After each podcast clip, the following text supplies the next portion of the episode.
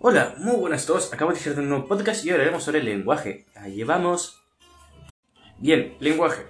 Eh, hablamos un poco de las áreas que, están intervienen en el lenguaje, son por ejemplo el área de Broca, de Wernicke, en principal esas dos.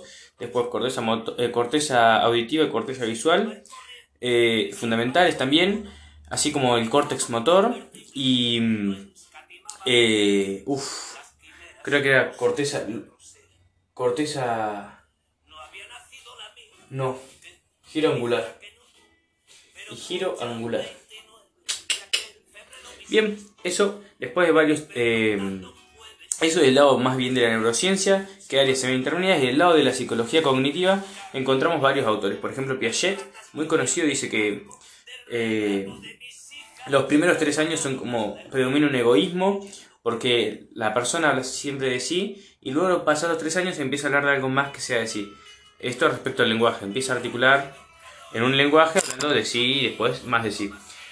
Luego tenemos a eh, Screener, que habla de, de, de que son, los niños son capaces de, de, aprender cualquier idioma, pero los padres son los que refuerzan eh, el idioma que quiere aprender. Luego nos vemos con Vygotsky, que habla un poco de el, la zona de desarrollo, es decir, que necesita una, una zona de desarrollo próximo en el cual hay una respuesta eh, para que el niño entienda que ese es el lenguaje, eh, necesita un apoyo, digamos, eh, y él habla de la madre como ese apoyo, como esa, esa respuesta al lenguaje que debe intentar articular, y a más edad menos, menos necesidad de apoyo.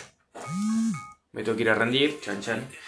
Brumer, que plantea una categorización a mayor edad, mayor afinidad en las categorías, o sea, más, eh, más finas son las categorías y, no mucho más. Después podemos hablar un poco sobre qué áreas intervienen, o sea, un poco ahora combinando esta psicología cognitiva que planteamos recién con la neurociencia de inicio, pero un poquitito porque yo tampoco estoy tan bien instruido en esto. Por ejemplo, el área de Broca eh, es la que se va a encargar más que nada de la expresión del lenguaje de poder expresarlo y el área de Wernicke de poder comprender. Entonces, necesitamos una comprensión y luego una expresión. Eso sería un correcto funcionamiento.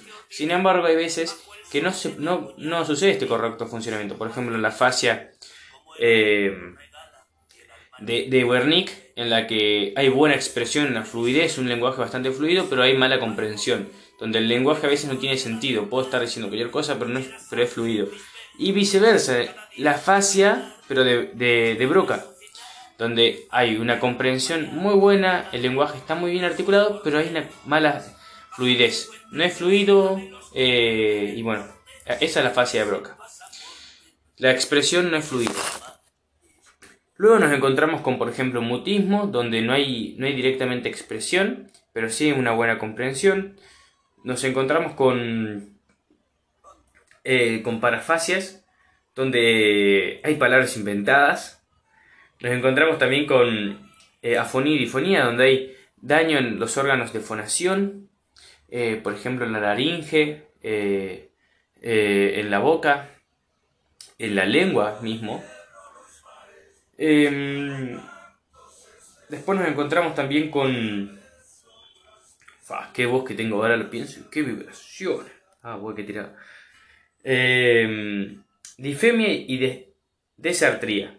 Desartría es dificultad para la articulación de palabras.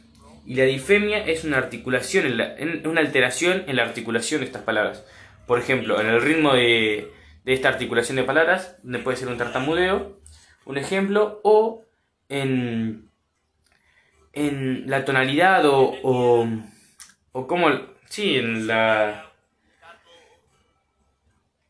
Sí, en la tonalidad o cuando, por ejemplo, cuando balbuceamos, bueno, eso es una, una difemia.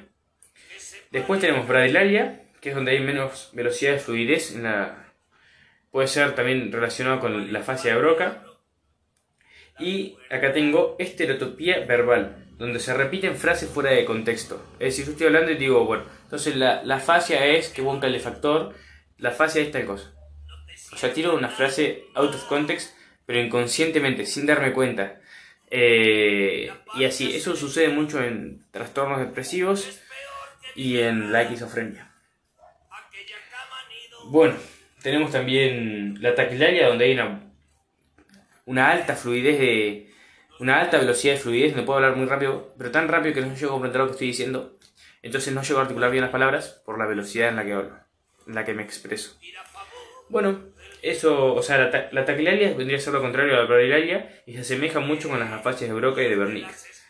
Bueno, espero que les haya servido. Eh, esto es todo por lenguaje. Nos vemos en un próximo podcast.